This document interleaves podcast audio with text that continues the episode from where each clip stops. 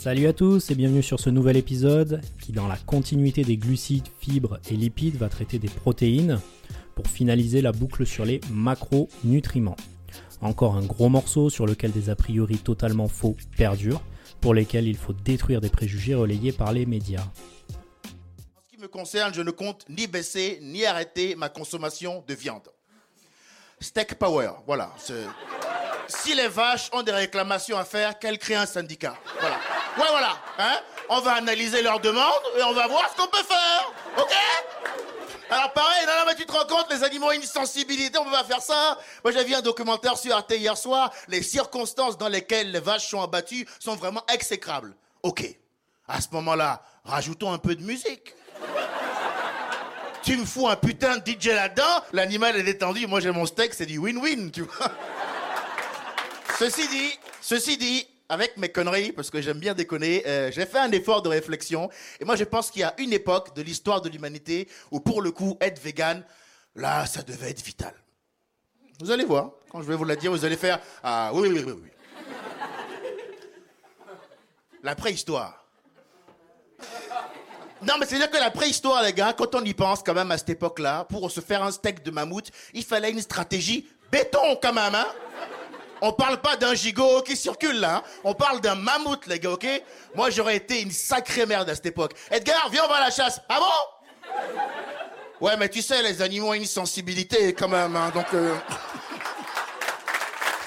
je ne participerai pas à ce meurtre. C'est un scandale. Non, mais on parle d'un mammouth, les gars, ok Imagine, t'es à la préhistoire. Euh, t'es au réveil, tu chill, donc euh, au sol, quoi. Parce que je pense qu'il n'y avait pas de matelas mémoire de forme à cette époque, tu vois. Donc, t'es au réveil, forcément de mauvaise humeur, t'as dormi par terre, tu vois. Y a ton meilleur pote de l'époque qui vient te voir et te dit Viens, on va chasser le mammouth. Et son argument principal pour ça, ce sur quoi repose toute sa confiance, c'est un bout de bois avec un caillou taillé chelou au bout. Non, non, non. Je vais cueillir des baies, moi. Tu vois pas? Ouais, je me sens fruit aujourd'hui, putain. Je me sens fraise des bois, framboise, tu vois. Du sable, ouais, le sable c'est bien aussi, ouais, il y a un côté crunch, ouais, voilà. Allez, on commence de suite avec le rôle des protéines dans notre organisme. Alors, les protéines ont deux grands rôles dans notre corps. Un rôle de structure et un rôle fonctionnel. Elles servent premièrement de soutien au sein des tissus, avec le collagène, qui est une protéine dans la composition du tissu conjonctif. Deuxièmement, elles ont un rôle mécanique au sein de la cellule, avec les protéines du cytosquelette, qui constituent la forme de nos cellules, permettent le mouvement des organites et l'exocytose, soit la sortie des substances au travers de la membrane cellulaire. Troisièmement, elles servent de catalyseurs biochimiques par le biais des enzymes. Cinquièmement, elles jouent le rôle de transporteur sanguin, avec l'albumine pour les hormones, enzymes, médicaments et toxines, l'hémoglobine pour le dioxygène et la transférine pour le fer. Sixièmement, elle joue un rôle de transporteur membranaire grâce aux protéines membranaires permettant les échanges entre la cellule et le milieu extracellulaire. Septièmement, elles servent aussi de récepteurs membranaires, toujours avec les protéines membranaires, qui servent de récepteurs spécifiques aux ligands comme les hormones, les neurotransmetteurs et bien d'autres. Huitièmement, elles ont un rôle de médiateur chimique par le biais des hormones peptidiques, comme par exemple l'insuline et le glucagon. Huitièmement, elles aident les défenses immunitaires grâce aux immunoglobines faisant partie des anticorps. Et neuvièmement, elles permettent le mouvement de notre corps via l'actine et la myosine, qui sont des protéines contractiles constituant nos muscles. Pas besoin d'en dire plus pour savoir qu'elles sont indispensables pour vivre en bonne santé. Il faut savoir que les protéines ne sont pas stockables par notre organisme, donc ne font pas grossir ce qui est d'ailleurs l'argument de base de certains régimes à la con. Elles doivent donc être en partie apportées quotidiennement par notre organisme, car toute carence peut entraîner de graves dysfonctionnements. Mais alors, qu'est-ce qu'une protéine? La structure de base d'une protéine correspond à un groupe aminé, NH2, et un groupe carboxyle, COOH, reliés sur un même atome de carbone avec un atome d'hydrogène. Toujours sur ce même carbone vient s'ajouter ce qu'on appelle un radical, soit l'enchaînement d'acides aminés qui différenciera la structure des protéines. Il existe 20 acides aminés différents chez l'homme. Je ne vais citer que les 8 acides aminés dits essentiels, soit ceux que l'organisme ne peut pas synthétiser et qui doivent donc être absolument apportés par l'alimentation. Nous y retrouvons la leucine, l'isoleucine, la lysine, la méthionine, la tréonine, la phénylalanine et le tryptophane, auxquels nous pouvons en rajouter deux chez l'enfant avec l'histidine et l'arginine. Ces protéines portent un nom différent selon le nombre d'acides aminés qu'elles contiennent. S'il y a moins de 100 acides aminés, nous parlons de peptides. Pour être plus précis, de 2 à 10 acides aminés, il s'agit d'oligopeptides, de 11 à 100 de polypeptides, et au-delà de 100 acides aminés, il s'agit d'une protéine. Ces mêmes protéines peuvent être uniquement constituées d'acides aminés, auquel cas nous parlons d'holoprotéines, ou bien être liées à un groupement prosthétique, soit des hétéroprotéines, c'est-à-dire reliées à une partie non protidique pouvant être de nature glucidique, formant les glycoprotéines comme les immunoglobines, ou bien de nature lipidique, formant les lipoprotéines comme certains enzymes, ou alors un ion métallique avec les métalloprotéines comme la transférine, ou encore un simple pigment qui sont la base des chromoprotéines regroupant les myoglobines, l'hémoglobine et les cytochromes. Je vais arrêter là sur la structure des protéines sans détailler les rôles de chaque type d'acide aminé et des protéines qui peuvent en découler, parce que je ne les ai pas tous en tête et surtout parce que l'épisode s'éterniserait beaucoup trop. Alors, je vous ai dit tout à l'heure qu'il existait des hormones peptidiques qui ont un intérêt physiologique considérable. On y retrouve l'ADH, dit hormone antidiurétique, qui est synthétisée par l'hypothalamus et qui stimule la réabsorption de l'eau par les reins lorsque nous sommes déshydratés.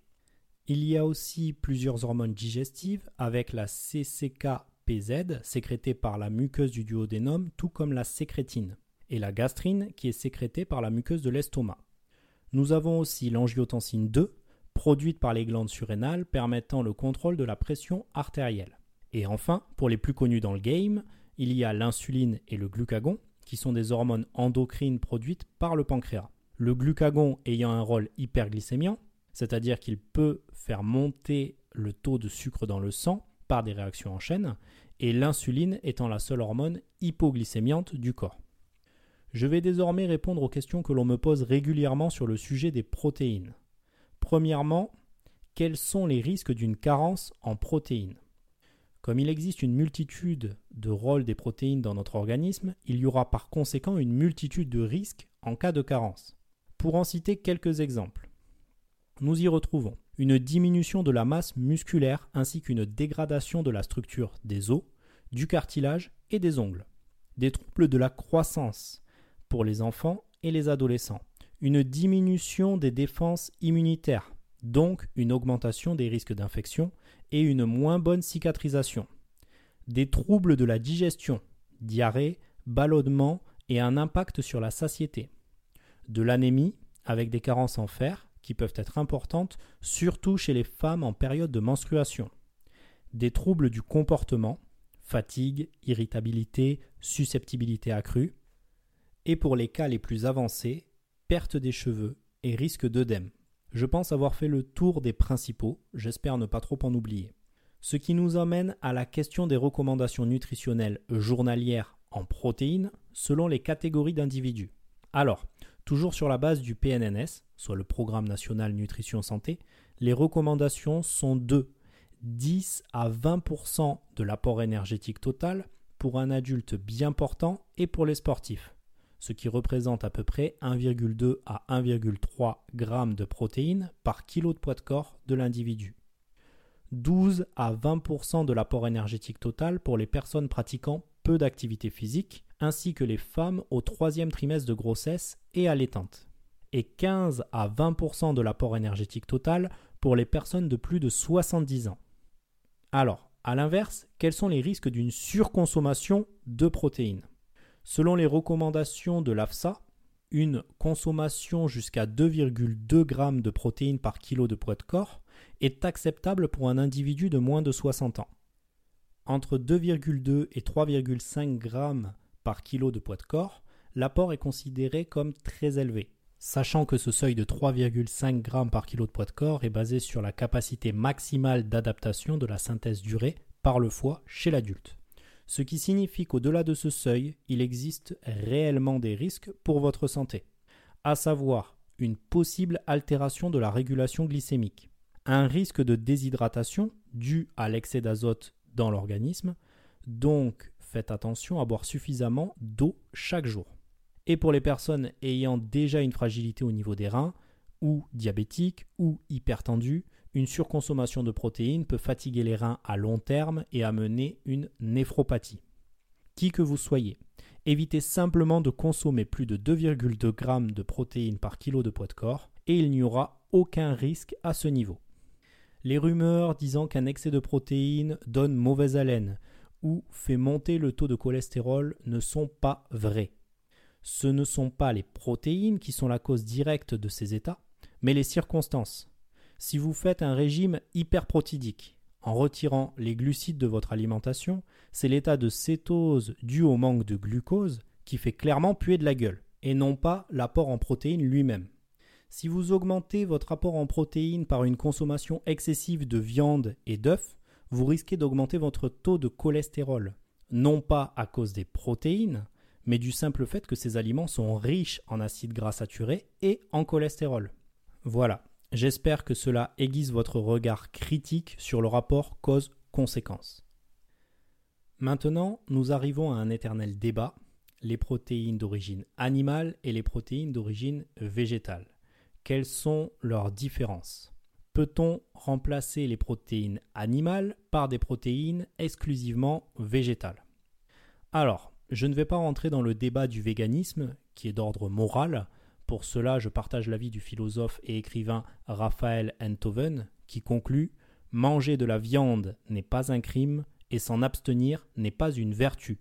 Attention à l'amalgame. Il est indéniable qu'une protéine animale a une valeur biologique et un meilleur coefficient d'utilisation digestive qu'une protéine végétale. La valeur biologique d'une protéine correspond à sa teneur en acides aminés indispensables, qui se calcule par la quantité d'azote retenue dans les cellules sur la quantité d'azote absorbée multipliée par 100. Et le coefficient d'utilisation digestive, qui correspond à la digestibilité de la protéine, soit N ingéré moins N fécal sur N ingéré multiplié par 100. Ça n'empêche qu'un végétarien, consommant des œufs et des produits laitiers, pourra subvenir approximativement à ses besoins nutritionnels en gérant bien son alimentation. Par contre, un végétalien qui ne consomme rien provenant des animaux sera forcément carencé à long terme. Et pour ceux qui s'insurgent, lisez Darwin. Alors, quels sont les aliments riches en protéines? Concernant les protéines animales, il y a les viandes, le poisson, les œufs le lait avec les produits laitiers.